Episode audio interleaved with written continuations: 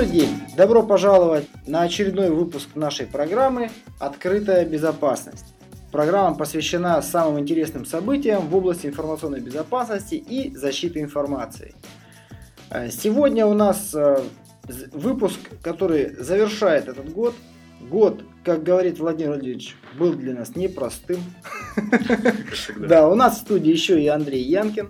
Привет. Да, это не просто так, это маленький сюрприз вам в конце программы. Сегодня наша программа будет посвящена такому своеобразному рейтингу.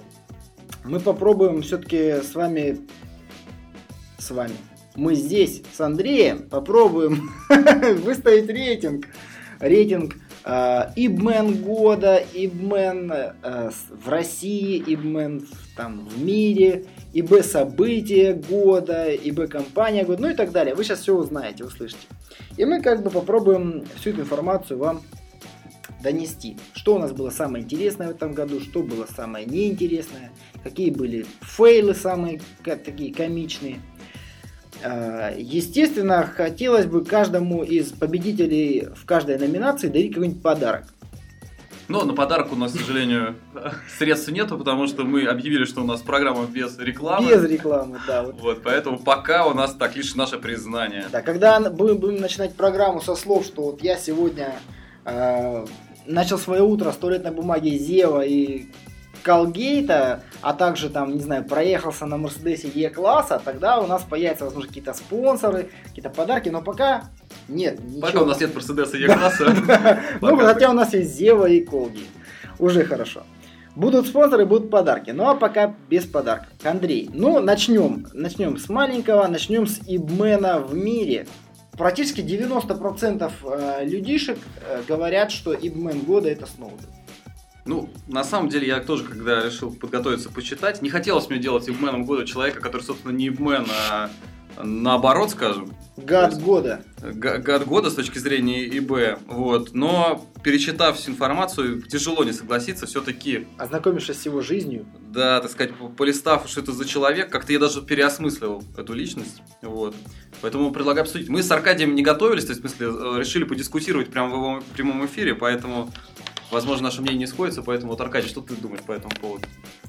Ну, мы с тобой как-то обсуждали, что ибменом года можно сделать человека, который живет на бутербродах в аэропортах. Тут у нас мнение разошлось. Что, да, я предположил, я... что это Лукацкий, но... Да, я подумал, что это э, Сноуден, да, а Андрей предположил, что это Алексей Лукацкий. Вот. Ну, я надеюсь, что он к нам придет на следующую программу. Хотя бы в скайпе. Виртуальный Лукацкий к нам придет. Я предлагаю эту все-таки позицию отдать Эдварду. Эдварду. Ну да, наверное, стоит тогда напомнить вообще, чем отличился этот товарищ, потому что за кучей новостей, кучей сливов каких-то штучных мы как-то забыли вообще, кто это такой. Эдвард Сноуден. Итак, я признаться, жизненный путь Эдварда Сноудена. Да, я немножечко, так сказать, посвежил это все дело в памяти, то есть что такое Эдвард Сноуден, что это такое явление. А, надо пару слов сказать о его жизненном пути. Это достаточно интересный с точки зрения информационной безопасности, очень а, показательный случай. Эдвард Сноуден был весь такой идеалист, хотел служить в Ираке, пошел, записался в армию США, но на учениях сломал обе ноги и так не доучился. Как-то вот его патриотический порыв не сросся. И уже тогда он проявлял какие-то наклонности, скажем так, для чекиста у нас, по крайней мере, неподходящие. То есть он, например, он где-то написал, что по какому-то удивительному стечению обстоятельств в анкете не было э, в вероисповедании агностик, поэтому я написал буддист. Ну, то есть, вот в наше ФСБ не взяли бы такого никогда в жизни или каком-нибудь ГРУ, вот. А, не, Но ну... у них как попроще на это дело смотрят. Вот, в итоге он смог устроиться э, системным администратором. Вот, работал, как бы, не, не знал беды, со своей девушкой снимал на Гаити дом. Ой, на Гавайях, пардон. Вот. Э, в общем, все было замечательно. Но в процессе своего как бы трудовой деятельности, что-то вот у него все больше и больше он знакомился с тайнами разными э, США каким-то там образом. Вот нет у них секретнет не стоит на компьютерах, очевидно, или аккорд, или что-то еще такое. Вот. Слава богу. Да, более того, очень показательный случай, так сказать, social engineering, то есть по нашей теме, то, что в процессе своей деятельности Эдвард умудрился получить пароли около 20 своих коллег, потому что он был системным администратором, всем говорил, что это надо, мол, для того, чтобы там AD обновить. Вот, собрал у всех пароли, сгреб всю эту информацию и в итоге вот не выдержал э, давления истины и начал все это дело сливать. И дальше вот он там разъезжал по Гонконгу потом у нас там в аэропорту жил, теперь где-то тут прячется там под Калугой. То есть эта информация даже ему и не предназначалась, которую он рассказывает. Он просто слил ее, забрал Да, он был техническим коллег. сотрудником. Да, то есть просто вот э, то, как люди часто недооценивают роль системного администратора, что на самом деле в его власти находится все. То есть гендиректор не имеет такой доступа к информации, как... Момент. Здесь могла быть реклама продуктов по контролю системных администраторов. Можешь продолжать. Да. У нас все еще нет Е-класса. И, соответственно, э, малый процент того, что он слил, поражает воображение. То есть э, э, eBay игрок номер один вот в мире, оказывается, вовсе не какие-то хакеры или еще кто-то, это правительство. Потому что вот эти все программы, которые развернули США и их союзники, там Призм, это гигантская программа по слежению за телефонными звонками и интернет-коммуникациями во всем мире. X-Core, это США на, в первую очередь направила удар по Латинской Америке. А, Великобритания подключились, э, Темпора, причем э, программа, причем э, кто-то из ответственных лиц Великобритании заявлял, что, мол, мы призм утерли с этой темпорой. Вот, то есть масштабы поражают. То есть вас 10 раз слушают, даже если И вы там- это вот ты мне говорил, что это все паранойя. Это все реально. Это просто реальность, в которой Все надо жить. всех. Не, не надо Да. шапочку из фольги надевать, надо жить просто в этой реальности, понимая, что как вообще это все дело. Нужно контролировать информацию на, выход, на выходе из себя. Да, да, что-то- думаешь, что говоришь. Да. Или думаешь, что говоришь, или думаешь, что пишешь и куда. Болтун, находка для шпиона. Да, мир как бы не изменился, оказывается. Оказывается, холодная война, которая раньше шла прямо по телевизору там и в, в умах людей и на улице, переместилась э, В интернет. в интернет, и там реально просто бушуют страсти. Поэтому я, наверное, соглашусь, что этот человек, не знаю как бы его мотивацию до конца, то ли вот такой идеалист, то ли просто жаждущий славы, то ли как бы какой-то не- неустойчивый психический товарищ, скрыл такие вещи, что, наверное, мы отдадим ему приз «Золотой бутерброд» из Шереметьево. Мистер Сноуден получает. Мистер Сноуден получает золотой бутерброд. А мы переходим к следующей номинации. Это Ибмен года в Российской Федерации. И у меня есть один человек, которому я бы хотел отдать этот орден. Да, и, кстати говоря, этот вот человек нам посоветовал наш слушатель. То есть в- активнее участвуйте в создании подкаста, мы всех Да, призываем. спасибо большое. Да, у нас э, группа в LinkedIn «Открытая безопасность». Э, Туда приглашаю всех желающих. Мы там обсуждаем новые темы. И как раз таки вот этого человека предложил один из слушателей. И этот человек Руслан Гатаров. Да, может быть, вы не знаете, кто это. Сейчас, наверное, Аркадий лучше расскажет в Да, двух словах, что это за человек. Руслан Гатаров это слуга России, скажем так. Как Это мы. сенатор, да, в Совете Федерации, который в этом году проставился тем, что с группой специалистов и экспертов, куда вхожу я, э, было начато движение в сторону хоть какого-то либо понимания кибербезопасности и киберугроз страны э, в масштабах вот как бы всей России. А, Были сделаны, были проделаны, была проделана большая работа и сделаны первые шаги в сторону создания стратегии кибербезопасности Российской Федерации. Пока что сделано только э, первый драфт такой серьезной работы, но прошел год практически. Там было очень много совещаний, примерно раз в месяц мы собирались и обсуждали изменения стратегии кибербезопасности, новые угрозы там. Мы обсуждали очень много информации пере- пере- было как бы переварено. И Руслану Гатарову большое спасибо за то, что этот человек действительно со стороны э, государства стал уделять этому какое-то внимание, потому что со стороны государства обычно подобными вопросами занимается только МВД, ФСБ, ФС, там, ФСО, ФСТЭК, а они этими вопросами не занимались.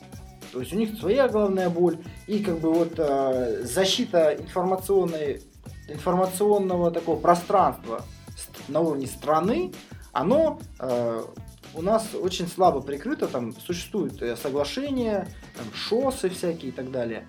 Но вот действительно грамотного какого-то документа, который указывает, что необходимо развивать, э, необходимо э, в умах людей э, строить правильное понимание работы с информацией в интернете. Необходимо понимать, необходимо помогать э, взрослым, нам, нашим родителям, например. Необходимо э, им помочь адаптироваться к современному миру, потому что они жили и росли в отсутствии такого глобального, глобальной интеграции с интернетом, и они не понимают, какая информация, которую они выкладывают в интернет или рассказывают кому-то, как она может быть использована против них. Они не знают, что такое социальная инженерия, они не знают, как можно быть обманутыми. Это вот одно из направлений, что нужно образовывать людей, э, чтобы у них была информационная грамотность. Другое направление, это что необходимо э, использовать э, российские системы и средства защиты информации для обеспечения государственной безопасности. А так как в России у нас с этим проблемы, у нас таких средств мало, то необходимо способствовать исследованиям и разработкам в этом направлении. И необходимо строить научные центры, необходимо создавать центры национального реагирования на атаки. Про этого ничего нету у нас в стране. Уже другие страны все это начинают, уже давным-давно создали, уже и в Штатах это все есть, и серты всякие существуют.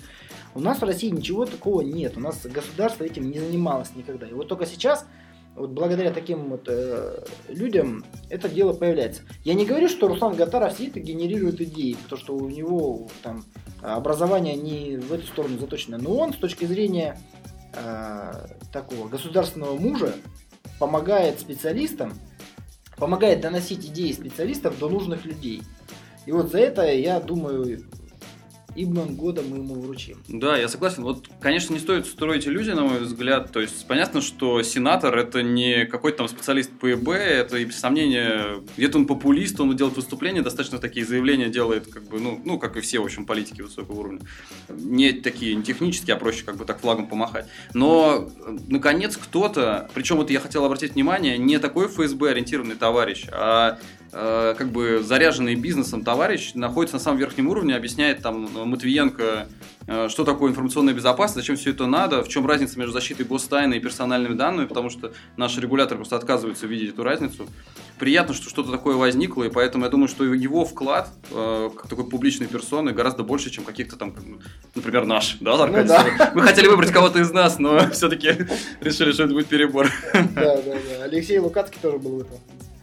Да, ну просто здесь его роль вот э, такого популяризатора и какого-то тарана, вот, э, она велика. И вот, например, сейчас э, с его содействием идут слушания, э, ну, рассматривается новый вариант 152 ФЗ, пытаются какие-то вот разные стороны рассматривать, какие-то пытаться либерализацию произвести в этой области. Ну, фактически улучшить его, чтобы он да, стал но грамотнее. Это тяжело. Это, прямо скажем, это прям переть через бурелом, так, на, на пролом надо, чтобы там что-то делать. То есть да. там настолько идет сопротивление со стороны э, ну, спец, спец, спецорганизации, да, что... Потому что все жили по своим правилам и меня менять никто ничего Всем не все хочет. очень даже нравилось. Никто никогда да. не хочет ничего менять, несмотря на то, что все сделано через одно место, э, некорректно, неправильно, куча противоречий в самом законодательстве. Но работать никто не хочет, всех ну, устраивает. Ну, это хорошо. Закон, что дышло, куда прыгнул, туда вышло. Чем больше непоняток в этих всех делах, э, тем больше субъективности, тем больше возможности злоупотребления. Поэтому, понятно, что как бы э, государственные мужи там такие, которые вот сидят, а, регуляторы разные, не очень интересно э, там как-то это все нормализовать. Но вот бизнес выдвинул своего человека. Ну, я, конечно, бизнес это уже загнул. своего человека. Сейчас меня посадят после Сейчас, ну, условно. начнутся проверки. Социум выбросил как бы такой на поверхность человека, который готов представлять какую-то другую точку зрения, и при этом он не какой-нибудь там эксперт замшелый. Вот, а такое вот публичное лицо. Ну ладно. Руслан Гатаров. Руслан, Перех... спасибо. Да, переходим к э, пункту номер следующий. ИБ события года. Вот тут было очень много баталий. Тут и новые, новые э, типы атак. Тут и как раз таки запуск э, разработки киберстратегии, стратегии кибербезопасности страны было предложено как одно из важнейших событий года. Тут и ключевые такие прям основательные правки в ФЗ-152 и полностью его переработка там со всеми документами, которые были к нему приклеены, тоже очень высокую роль э, сыграли в стране за 2013 год. Андрей, какие события ты можешь предложить? Ну, я вот думал на этот счет, просто опять напрашивается наш мистер Эдвард, вот, но мне кажется, это будет перебор, для него слишком много чести. У него уже золотой бутерброд. Да, у него золотой бутерброд и наше рукоплескание, поэтому достаточно. И вот как бы подумав на этот счет, я подумал, понял, что э, ИБ-события, они вот как теперь летят как из пулемета. То есть всякие взломы, вот реально взлом каком-то LinkedIn, на каких-то форумах, миллионы аккаунтов, это смотрится уже просто каким-то детским лепетом. Там пять лет назад это был бы скандал на год. А теперь это просто обыденность. Там взломали, взломали Sony, взломали... Ну да, каждый месяц у нас что-то да. взломали капитальное, глобальное, Поэтому, основополагающее. Да, и мне захотелось взглянуть на это немножко с другой стороны, более глобально, с точки зрения трендов. И мне кажется, что очень интересным ИБ событием года, таком растянутым на весь год, является ситуация вокруг э, анонимной криптовалюты биткоин. То есть существует оно уже с 2009 года. Да, а... расскажи, что это такое. А, ну, наверное, да, напомню, возможно, ну, все слышали, но, наверное, да, может, кто-то забывает. В чем смысл? В чем смысл того, что это такое? Да, Вебмани или что это? Э, нет, вот в чем тут смысл. Есть, э, э, это вообще идея криптовалют возникла, по-моему, в далеком 98 году на каком-то форуме интернет-панков, которые там анархистов, которые придумывали такую вот децентрализованную систему, когда нет эмитента, нет какой-то организации, которая централизованно контролирует и выпускает валюту, и э, как бы лишь математические алгоритмы регулируют эту систему, то есть она прозрачна для всех, и э, может создать какой-то новый мир, такая вот идея анархиста. Абсолютно бесконтрольная валюта с курсом, который, курс которой никто не регулирует. Курс, который регулируется исключительно спросом и предложением. Да, То есть, кто хочет, сколько купить. Вот. И, соответственно, в 2009 году, если не ошибаюсь, стартанула эта система, но тогда это было исключительно для как бы, развлечения для каких-то гиков и так далее. Вот. И э, тогда вот, в мировом масштабе это не представляло такого интереса, только, только так академически, скажем так, ну или вы успели там намайнить, вы молодцы. А в этом году это стало достоянием широкой общественности, и тут это касается... Почему и... это? Да, вот ИБ э, здесь э, играет просто огромную роль в, этом, в этой области. Во многом, э, ну как бы основа этой криптовалюты в чем? Что нельзя определить, в принципе, нельзя определить владельца, то есть владельца каждого конкретного кошелька. То есть как бы в WebMoney у вас кошелек привязан к какой-то личности с паспортом, а здесь принципиально невозможно определить чьи-то деньги. То есть кошелек видят все, сколько на нем денег лежат, видят все, но кто его владелец, определить в принципе невозможно. И транзакцию отменить нельзя. Транзакцию отменить нельзя. То есть такая вот совершенная система. Как вообще откуда берутся эти деньги? Деньги производятся, э, биткоины производятся вследствие так называемого майнинга, то есть э, по специальному каким-то алгоритмам генерятся блоки, некоторые, скажем так, таблицы. Если вы находите такой блок, как перебором, там, условно говоря, хэши, так, по аналогии, да, то вам выдаются приз эти биткоины. То есть, как все, майнинг это добыча руды. То есть все вот с этими кирками и э, долбит породу, ищет биткоины. Чем дальше, тем это сложнее и сложнее делать. Соответственно, то общее количество биткоинов... какой-то алгоритм все на Да, да, да. То есть свои ресурсы подключают к этой системе, эта таблица растет, растет. Вот, э, новые блоки находятся, и их, в принципе, рассчитано примерно, что в 30-м году они будут найдены все, скорее всего. В 2130-м? И... Нет, 30-м просто. Вот, 2130 Нет, по-моему, ну, может быть, мы сейчас уточним вопрос. 21 вот. миллион будет, да? Да, 21 миллион биткоинов, вот. И все это просто как бы выглядело как шутка, и много других валют существовало таких же, но оно, его начали принимать в магазинах, и во многом э, на это э, распространение повлиял так называемый Darknet. То есть... А э, какого в магазинах могут принимать? Ну, поскольку биржа может обменивать, э, ну, есть Рубли биржи, биткоины, которые, биткоины, да, биткоины, можно, есть сайты, которые обменяют вам на доллары эти биткоины, соответственно, многие предприниматели решили, что почему бы и нет, вот, и принимают биткоины. Вот недавно был первый Тесла продан за биткоины, но не на Теслах биткоин сделал свою популярность, а во многом на так называемом Даркнете.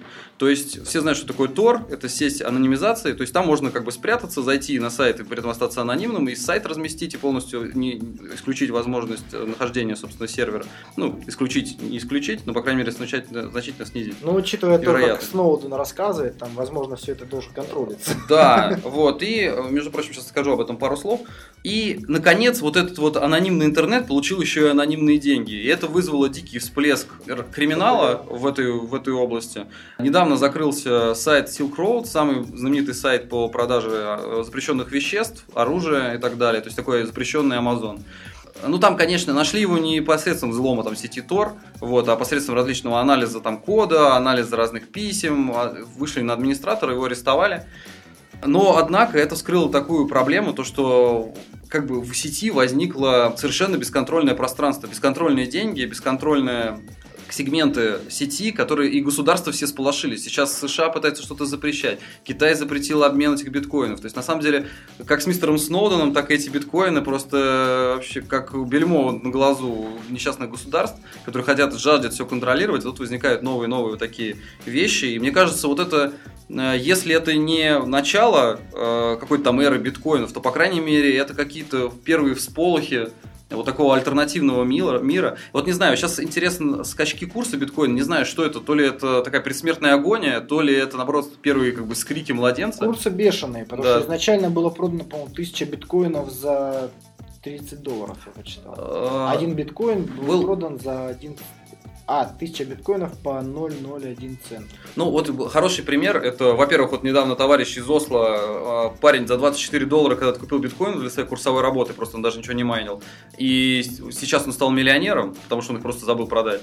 А, другой пример, как бы контрпример, что есть знаменитый случай, когда парень купил на все биткоины, которые у него были, одну пиццу, а сейчас по курсу нынешнему это в районе 3 миллионов долларов. Да-да-да. Вот. И, ну, или просто соотношение курсов. В начале года, по-моему, один биткоин стоил 13 долларов. Сейчас, э, где-то с месяца назад, биткоин стоил в э, тысячу раз больше. Ну, и в 1100, э, то есть около полутора тысяч. Сейчас, по-моему, Пол, в районе 700. Тысячи, да, полторы тысячи. 700 долларов сейчас стоит. То есть это дело все дико прыгает, потому что нет вот как бы регулирующего органа, нет эмитента. Появился спрос, Однако... сразу выросла цена. Да. Спрос пропал, цена Ну, если дело пойдет так дальше, если там какие-нибудь китайцы снимут запреты и начнут в своих интернет-магазинах принимать биткоины, я думаю, что там 10 тысяч за биткоин это реальность. Либо ноль вот такая вот лотерея. И вот мне кажется, что это интересная тенденция, это вышло вот наконец на глобальный уровень. И Б события года это вот такой резкий взлет биткоин валюты. Ну вот, Аркадий, что ты думаешь по этому поводу? Я согласен. Давай присудим тогда ИБ событию года. Это э, выход биткоина на мировую арену как возможно, в альтернативную валюту номер один в мире, которая, возможно, победит доллар и станет альтернативной валютой э, для вообще покупок и продаж в мире. Да, такая кровеносная система Потому что пока будущего что, да, мира. Пока что э, в альтернатив... ну, валюта номер один в мире везде это, это доллар США, и на этом экономика США и живет.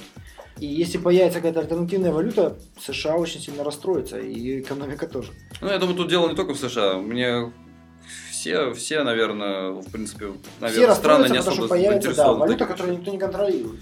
Да. Вот, ну, это, это просто интерес, интересный такой факт. Как вообще какая-то математическая идея, абстракция превратилась вот в реальные деньги. Ну, на самом деле, реальные деньги являются такой же абстракцией. Никто сейчас уже там золотом не обеспечивает, там ни доллар, ни рубль. Но их контролирует вот. же кто-то. Ну, контролирует, но вам не выдадут. Вам сидит, дров, государство не выдаст там отмеренную, там, не знаю, порцию на там, за один рубль или что-то еще. Поэтому, по сути, рубли, там, доллары и так далее, такая же э, фи, да, эфемерная вещь. Это просто как бы общественный договор, так и биткоин. В общем... Итак, биткоины. Золотой биткоин отходит к биткоину. Да, а мы переходим к следующему пункту. ИБ компания-организация года. Ну, конечно, здесь сразу к нам ломанули все наши партнеры, друзья, условные друзья, говорят, ребята, да мы вам там подарим... Потенциальные противники. Да, часы, айпады, айфоны, да у нас нам не надо ничего этого, мы за, честный, мы за честную информацию, за чистые знания, чистые знания и все тут. Поэтому э, в рейтинге ИБ компания или организация года мы представляем новинку всех рейтингов, да, Андрей? Те, кто там никогда еще не появлялись, да? Да, можно поднять рейтинги ИБ-компании года за всю историю существования информационной безопасности в России, и вы там никогда не найдете организацию в стек. Да, мы посвящали с Аркадием, решили, что в этом году вот кто нас действительно порадовал, а какая организация, то это наш родной стек. Просто принято, мы всю жизнь, как, как и все, только ругали их положа руку да. на сердце, ничего хорошего они не ждали. Но в этом году, вот с конца прошлого года, реально они повернули, по-моему, свои эти ну, коней, вот, и то, что они делают сейчас, это интересно. Федеральная служба по техническому экспортному контролю, как известно, занимается у нас госрегулирование в области информационной безопасности, все, что не касается шифрования. То есть, ну, мы рассматриваем эту э, сферу деятельности, экспортный контроль нас тут не интересует. То есть, то, что не ФСБ, вот делает у нас в стек. Э, и для гостайны, и для конфиденциалки, и персональные данные. То есть, роль ее велика. И раньше, по традиции наших вообще всех госорганов, они там сами что-то придумывали, потом всем выдавали, так сказать, ребята, мы вас не, сами не собираемся, так сказать, с плебсом, Вот вам бумажки какие-то кривые десятилетней давности, вот и живите по ним как хотите, и комментариев от нас не услышите. Но в конце прошлого года как-то начало все дело меняться. Их долго пинали за то, что они не привлекали экспертное сообщество, и вдруг они начали его привлекать. И экспертное сообщество ошалело. ошалело, потому что оказалось, что ругать-то это легко. Да, а, вот, а предлагать а, что-то свое. Да, и это было сложнее. реально смешно смотреть на всех этих товарищей, которые традиционно строили свою вот эту поливание грязи. На поливание грази госрегуляторов. Тут госрегулятор говорит, окей, какие какие ваши идеи? Идей ну, нет. А идей-то нет. Пошли всякие, все начали сливаться дружно, всякие классные фразы про то, что ну дайте мне денег, и я вам такое напишу. Вот, ну и прочее. В общем, э, показали, что половина наших экспертного сообщества, в общем-то, так, болтуны. Да, кстати, насчет экспертного сообщества, которое нас слушает, скорее всего. Правильно? Да, уже удаляются из подписчиков по слову болтуны. По слову болтуны удаляются, да. А, экспертное сообщество и стек, и комиссия с Гатаровым, под флагом Руслана Гатарова, постоянно приглашает новых экспертов, независимых, в свои ряды для того, чтобы принимать участие э, в обсуждении тех или иных вопросов. Поэтому у меня есть контакты и Руслана Гатарова, и э, его помощника Александра Шипилова. Вы можете заходить в группу в LinkedIn и писать свои пожелания, что бы вы хотели добавить или э, какие э, вопросы вы хотели бы поднять на этих заседаниях. Также у нас в группе будут выложены первые драфты будущей стратегии по кибербезопасности. Вы можете с ними ознакомиться, потому что я их получаю регулярно. В них э, они находятся в редактируемом состоянии. Это будут Word файлы доковские. Вы можете с ними ознакомиться, увидеть, как, как движется вообще, как развивается это направление увидеть, как э, и ну, увидеть, что будет в будущем. И самое главное, вы можете сами повлиять на будущее нашей страны. Даже если вы живете в другой стране. Потому что я смотрел географию слушателей подкаста. У нас в основном, ну, грубо говоря, так располагается география. 45% Россия. Дальше идет у нас... 50% ботов, да? Нет, нет, нет, 45% Россия. Дальше у нас идет Украина, дружественная нам. А, после этого идет Северная Америка. Северная Корея? Нет, Северной Кореи никого нет. А, и на третьем раз, два, три. На четвертом месте получается Германия по количеству прослушивателей. И э, на пятом месте уже появляются такие разрозненные страны. Там появляется где-то Казахстан. Чехия появляется, Казахстан появляется, да, уже появляется там Ботака даже есть такое место, откуда нас послушали, это в нижней части Южной Америки где-то там. Человек случайно, наверное, вышел в интернет и нажал не ту кнопку. Ну ладно. А, в любом случае, вы можете зайти на группу нашу в LinkedIn. Вы просто в LinkedIn в поиске групп набираете «Открытая безопасность». Все, вы найдете нашу группу, подключаетесь туда. Я всех регистрирую, кто подходит, кто подключается.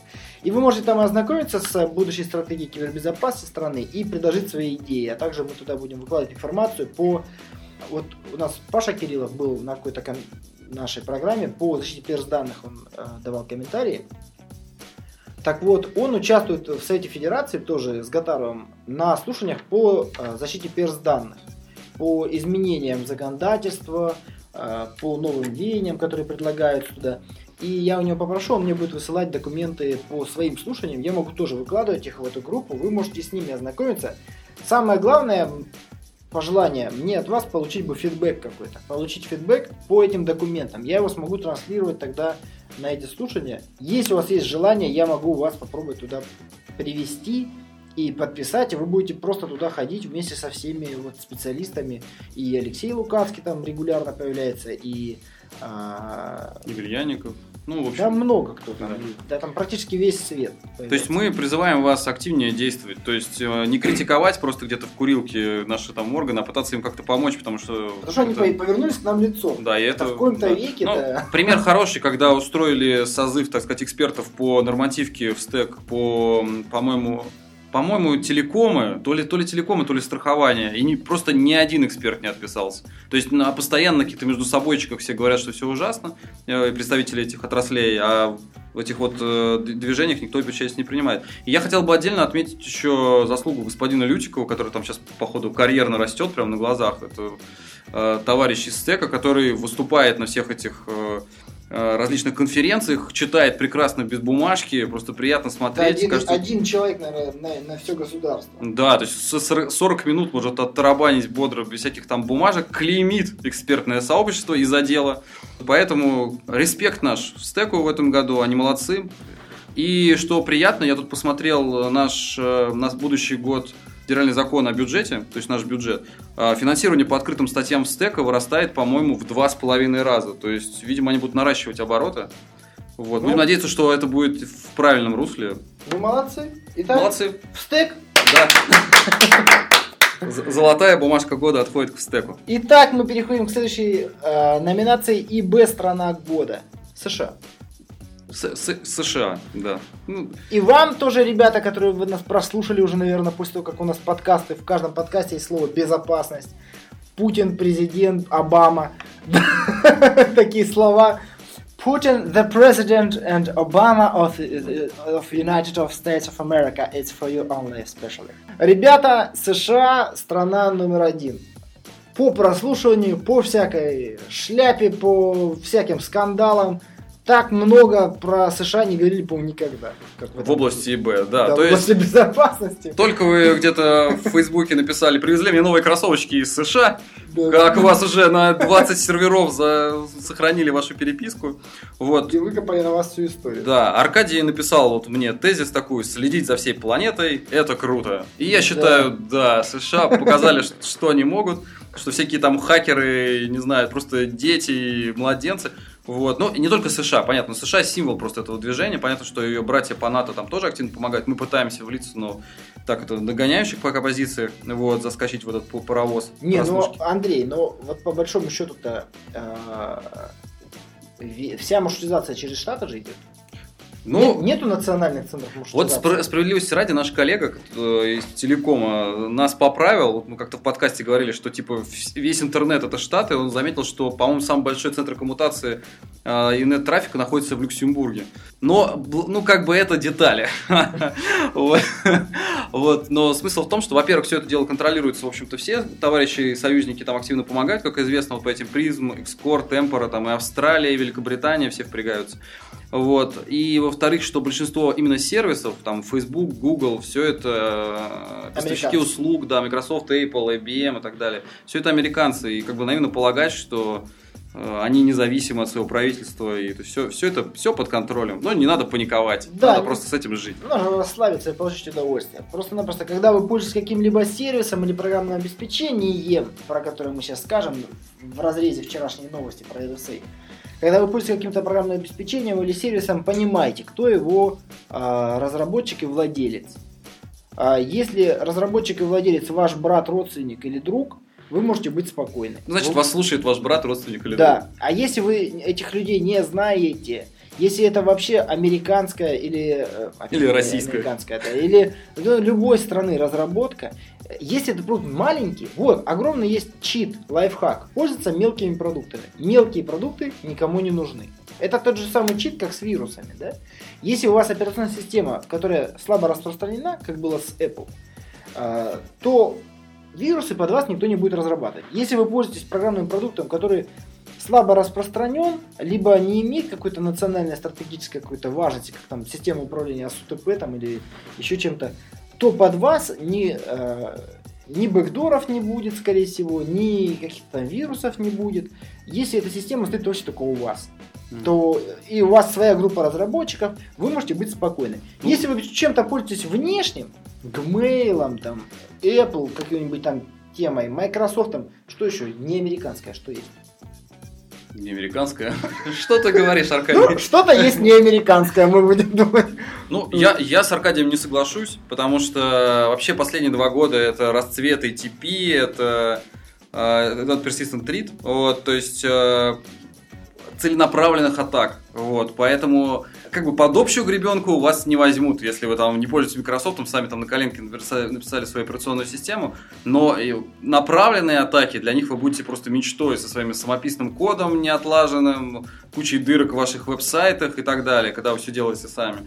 Поэтому а, нет спасения Тут надо выбирать. Тут Да, надо с шапочкой из фольги и отключение электричества только вас спасет, и то Ли- Не либо, факт. либо отдаться в руки э, государству, либо отдаться в руки злоумышленникам. Да, я думаю, что надо Кому-то надо отдаться. Кому-то надо отдаться, но смысл в том, что надо подходить. Наши товарищи из там, стека ФСБ когда-то не просто так придумали такую вещь, как модель нарушителя.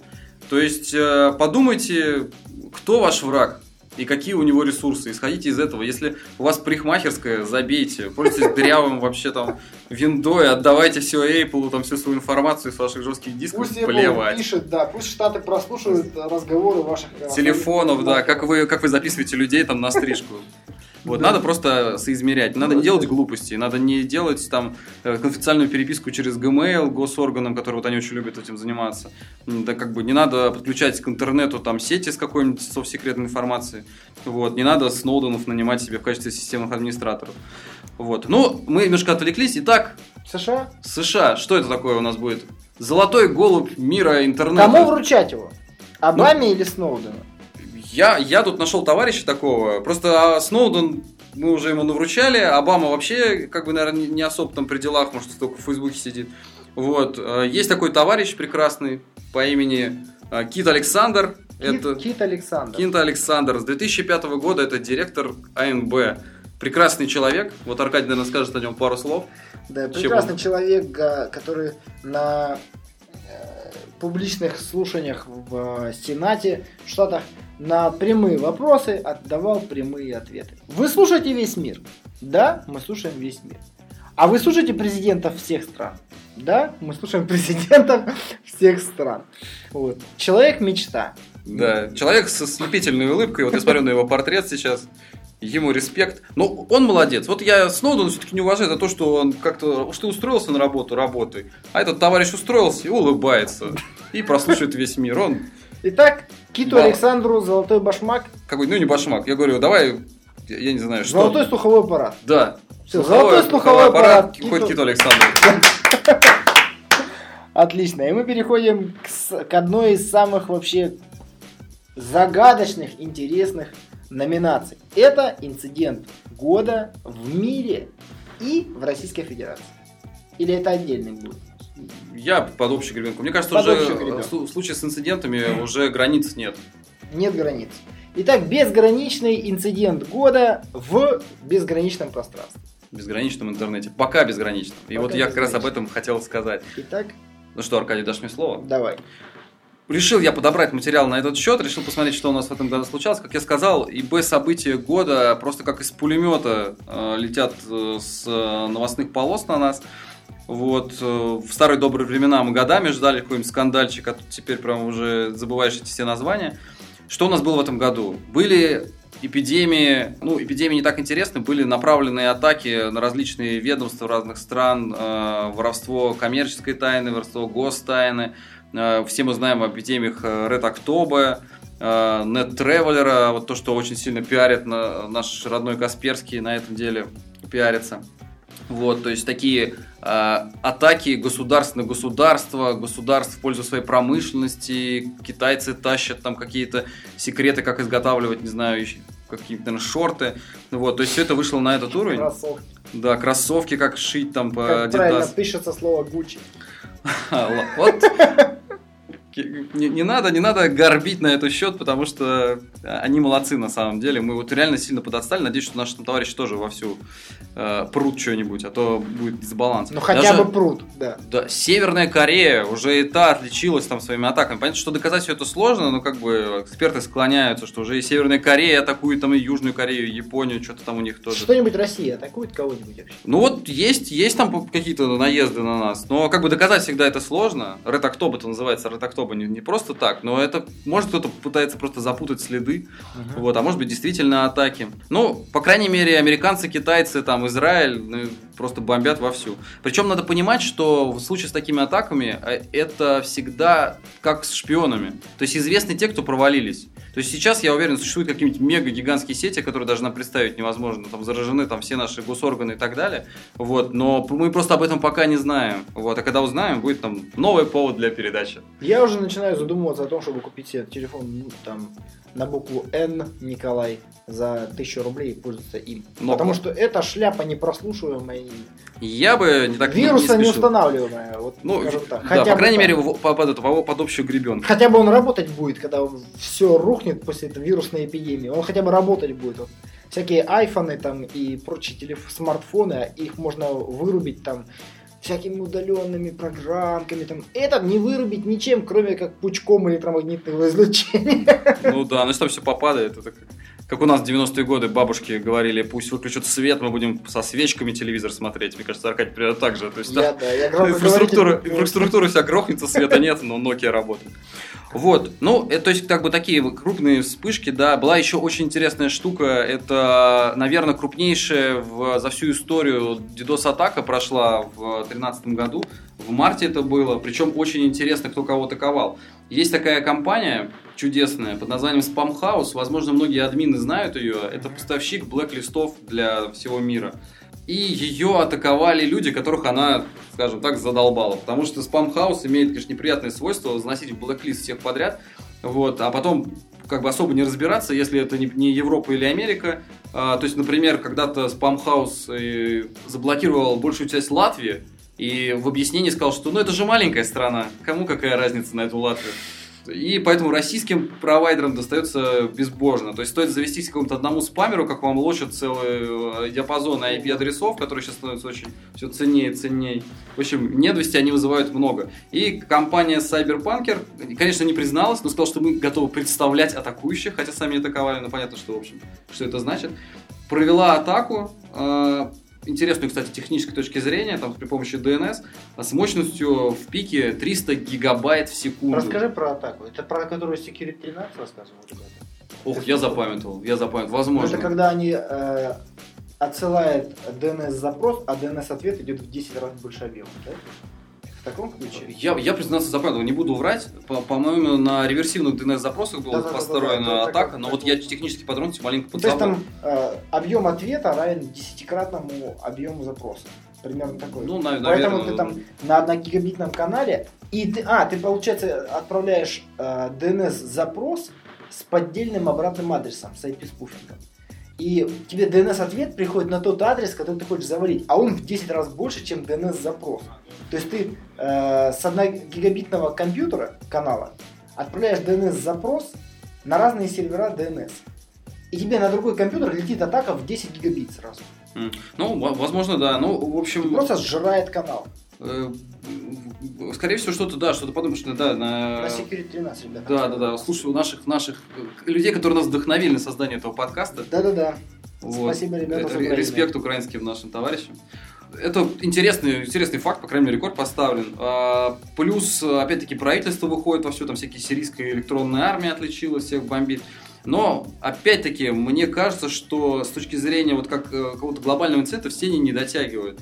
И опять я хотел вернуться к нашему товарищу Да чтобы он долго жил. да, но Я теперь взглянуть на это с другой стороны. Просто то, что произошло, э, все эти там, не знаю, всякие там киберпреступные группировки, какие-то DOS-атаки, это просто ничто по сравнению с этой вот глобальной идеей великого инцидента, то есть что все под контролем.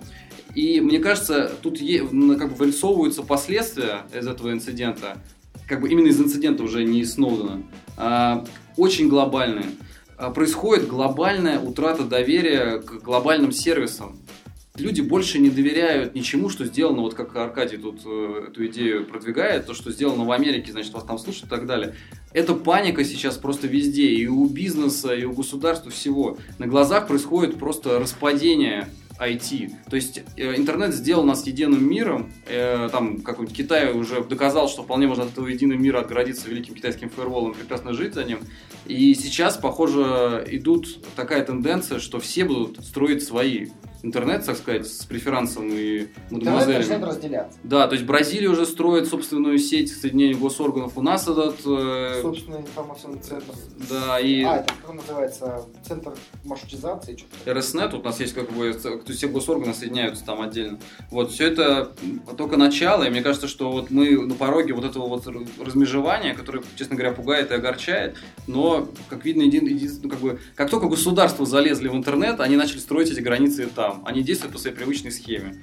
Вводят там танки, э, друг друга бомбят и так далее. То есть все как, вот, как с древних времен за- заведено. Итак, инцидент. Вот, и, собственно, вот этот вот глобальный суперинцидент, то есть слежение э, правительств, там, блока НАТО, скажем так, за всем подряд, то есть вскрытие вот этого мега-инцидента, имеет такие гигантские последствия для и промышленности, и для IT, и для интернета, что я бы назвал великим инцидентом года. Великие сливы, опять-таки, Эдварда нашего Сноудена, обладателя Ну, золотого что? бутерброда. Нет, дадим не ему, дадим инциденту. Что мы дадим такому инциденту? Или ты не согласен со мной? Ну, я согласен, что тенденция такая есть. Вот буквально вчера писали в очередной раз в новостях, что э, РСА согласилась, что за 10 миллионов долларов они встраивали бэкдор в свои алгоритмы там, шифрования или куда там. они Да, то есть самые, самые основы, э, так сказать, то, на что была вся надежда, фундамент. Причем э, Да, надо... за 10 миллионов долларов от э, АНБ. Да, но я думаю, что там как бы не в, не в доллары было в первую очередь дело, просто поднадавили на них и они все сделали. Просто сообщество, вот э, криптограф уже пару лет назад уже выражало некоторые сомнения по поводу этих алгоритмов. Говорил, ребята, они бэкдорли здесь?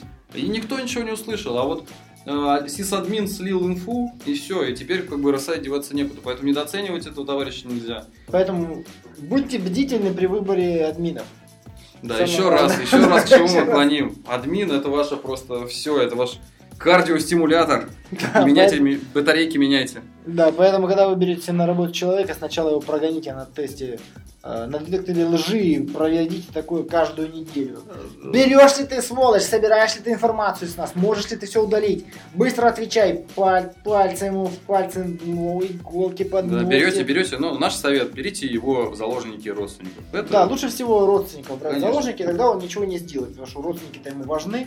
Главное, чтобы они были близкие, и спе- совет по ИБ от специалиста по ИБ. Да, итак, инцидент года это всемирный Мегаслив. мегаслив. Тогда что мы подарим мега-сливу? Предлагаю тогда... Сливной бачок. Да, золотой Золотой сливной сливной бачок. бачок, все. Итак, мы переходим к следующему пункту. Это конференции года в Российской Федерации. Постараемся быть более серьезными, чтобы Да. перед Новым годом В раздухарились. Российской Федерации и не только. А обо всем говорит статистика. Статистика, которую не обойдешь.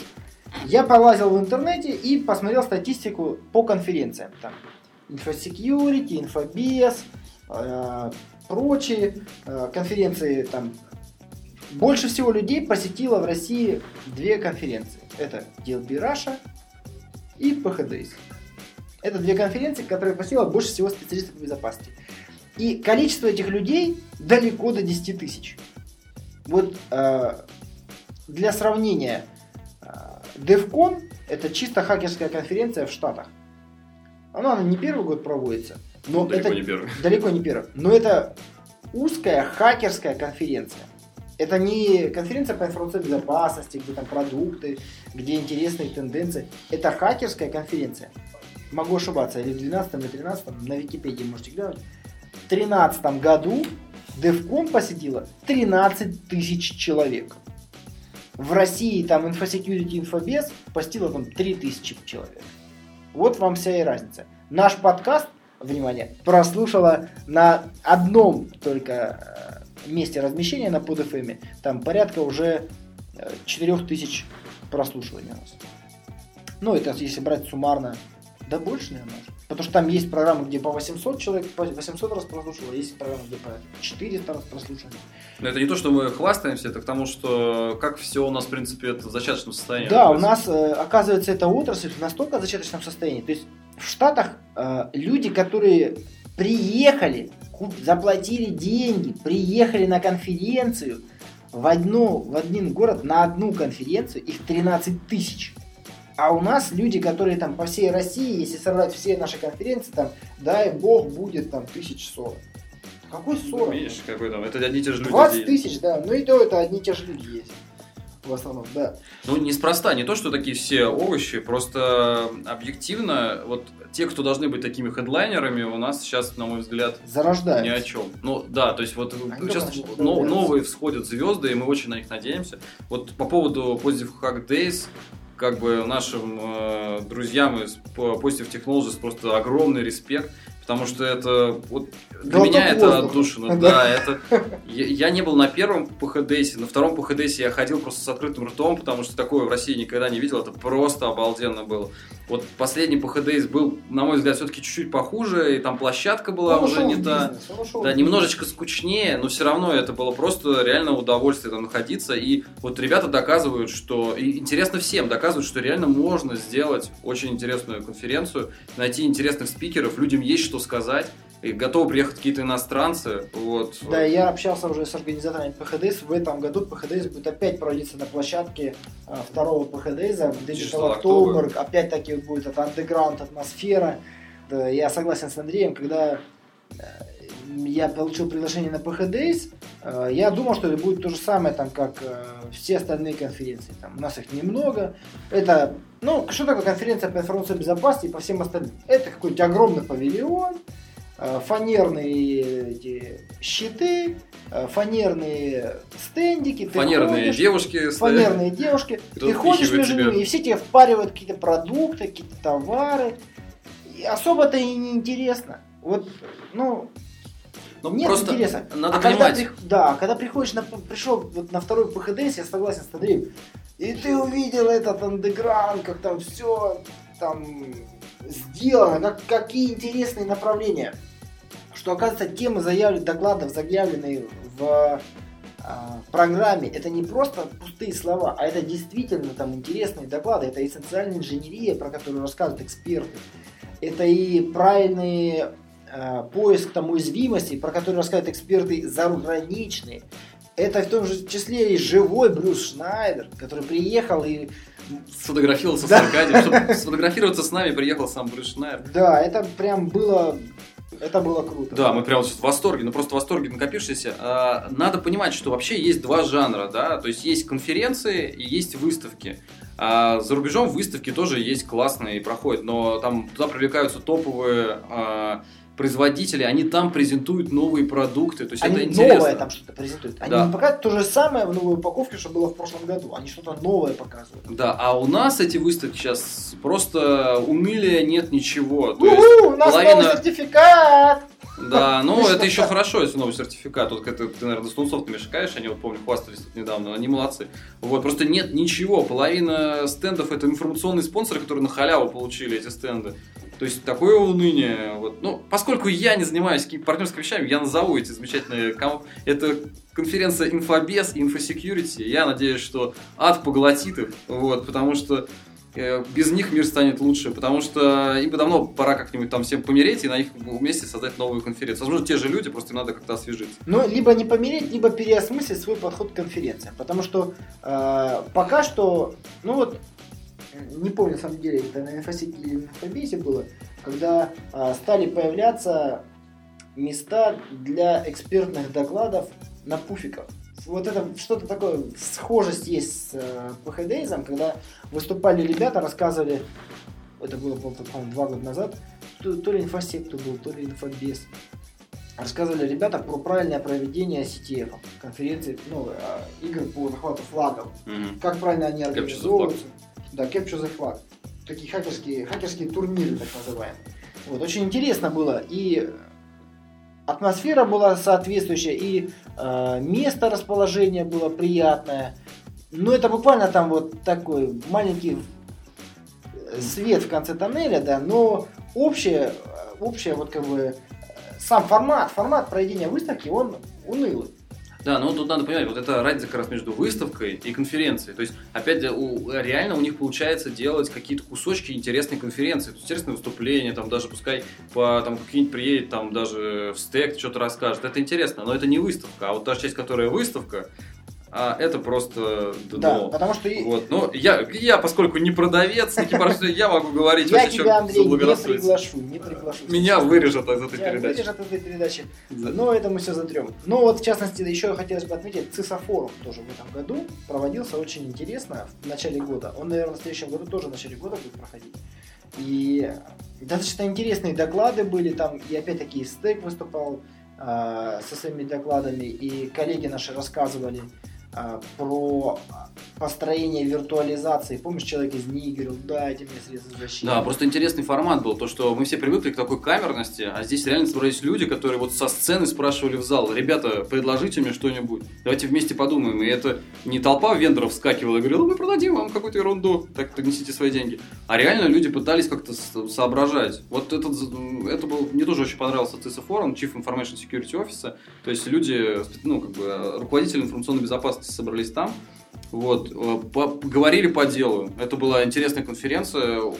Большой респект э, организаторам, потому что я получил прям истинное удовольствие, слушая докладов, общаясь в кулуарах. Это ну, было интересно. естественно, DLP Rush. Ну, тут понятно, у нас DLP Russia выходит. DLP Russia, да, тоже э, достаточно интересный формат, э, достаточно интересные доклады. Опять-таки, вот люди делают все, да? Э, В зависимости от того, какие доклады и какие докладчики будут на конференции, зависит э, ну, там, 50% успеха. 50% это организация, как она организована, э, насколько удобные залы, потому что вот те же самые, вот, как Андрей говорил, инфосек, инфобес конференции зачастую проводятся в огромных-огромных э, таких э, Ангарах. ангарах, грубо говоря, да. И зал, где ты читаешь доклад, это просто отделенное стеночками место без потолка, где слышен весь гул такой, гул всех людей, э, рекламных лозунгов, вендоров, э, стоящих стендов, которые там на всей конференции, он просто напрягает, так давит на тебя э, тем, что... А ты пытаешься рассказать что-то какой-то интересный доклад, и у тебя получается в итоге какая-то шляпа, потому что э, общий шум такой, как, как Все на рынке, ты как на рынке находишься. Ты находишься на рынке, тебя постоянно пытаются торгаши дернуть и из тебя стянуть последнюю рубашку, прямо на месте. Мгм. Вот, и э, поэтому смысла ходить на такую, на такую выставку нету просто. Да, но я, я надеюсь, что это просто, оно это уже для всех очевидно, и поэтому...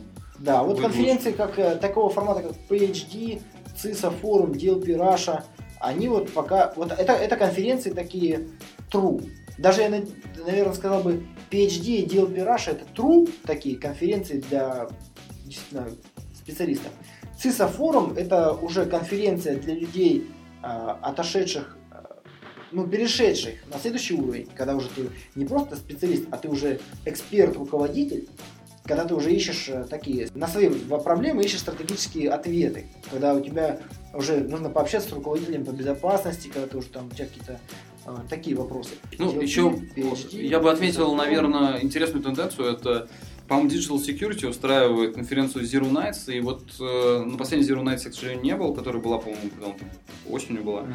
Вот. Сначала она была в Питере, потом сейчас переместилась в Москву. Ну, это такой хардкор. Это хардкор. И вот э, для тех, кому это интересно, интересно, я думаю, очень рекомендую туда сгонять. То есть там пентестеры какие-нибудь, э, кто занимается реверс-инжинирингом, там... Но это для студентов, наверное, самая, одна из самых э, таких, для тех, кто уже прокачан.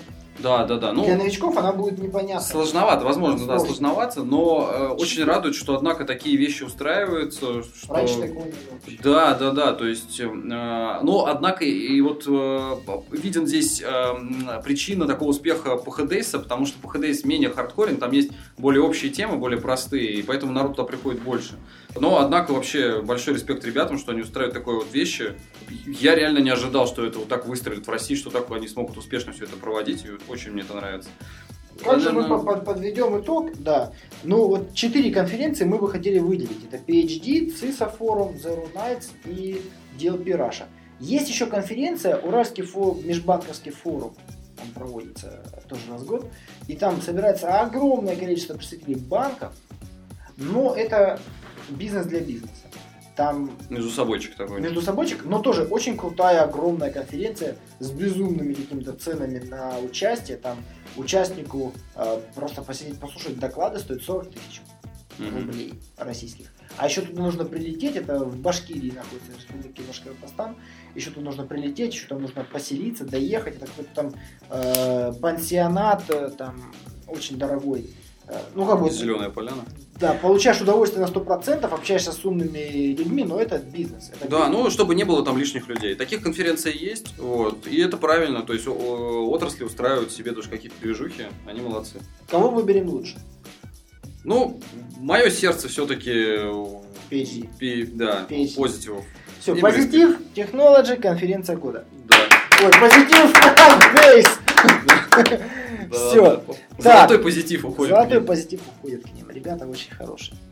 А, Итак, мы прошли по всем стадиям, осталось только планы рассказать. Ну, планы.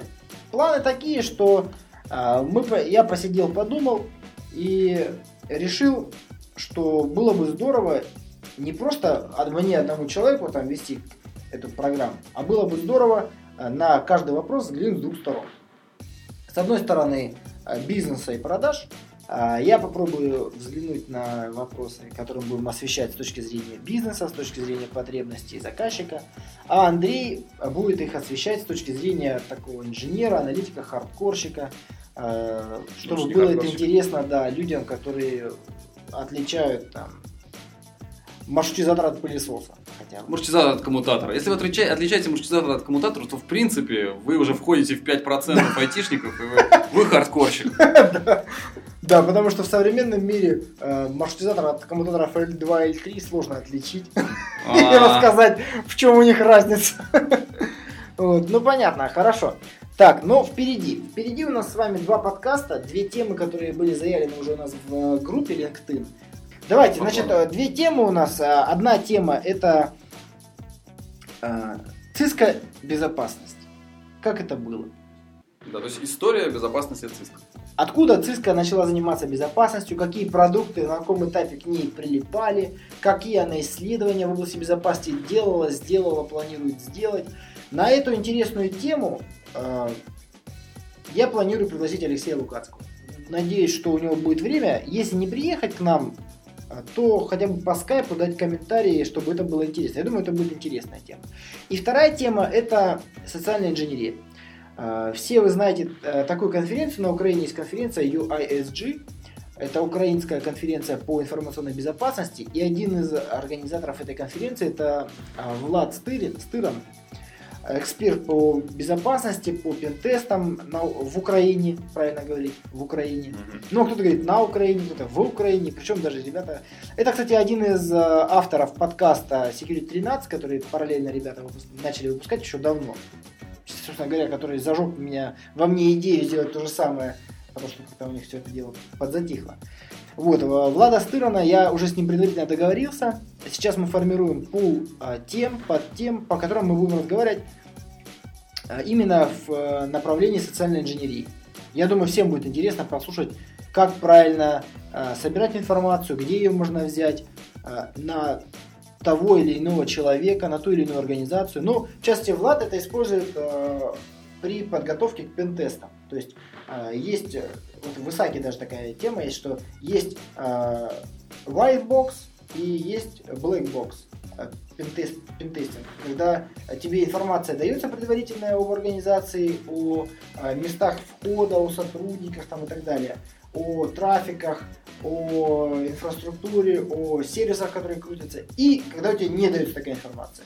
Так вот, полноценные... э, ну, разница в том, что ты тратишь время на сбор этой информации, но тем самым ты в итоге после пентеста можешь э, уведомить заказчика, какую информацию ты нашел в открытом доступе. Вот, собственно говоря, для сбора этой информации зачастую используется социальная инженерия. И Влад ее использует именно в таком ключе, что э, для подготовки качественных пентестов э, он собирает информацию из этих источников. И вот на одной из следующих, в одном из следующих подкастов мы поговорим с ним про то, из каких источников, как собирать, на что обратить внимание, какие инструменты можно использовать. Потому что по большому счету, э, используя обычные запросы Google, можно там все, что хочешь найти. Даже то, что, по идее, не должно быть в открытом доступе. Ну, по крайней мере, так нас убеждают звезды в этой области. И вот мы послушаем, что он эксперт скажет. Да, вот. На этом, я думаю, можно закончить. Это наши прогнозы, это наши планы. Это то, что будет в следующем году. Да, мы поздравляем вас, собственно, с наступающим Новым годом. Извините, что мы задержали запись. У нас тут интегратор. Мы работаем в интеграторе, у нас конец года, у нас нет выходных.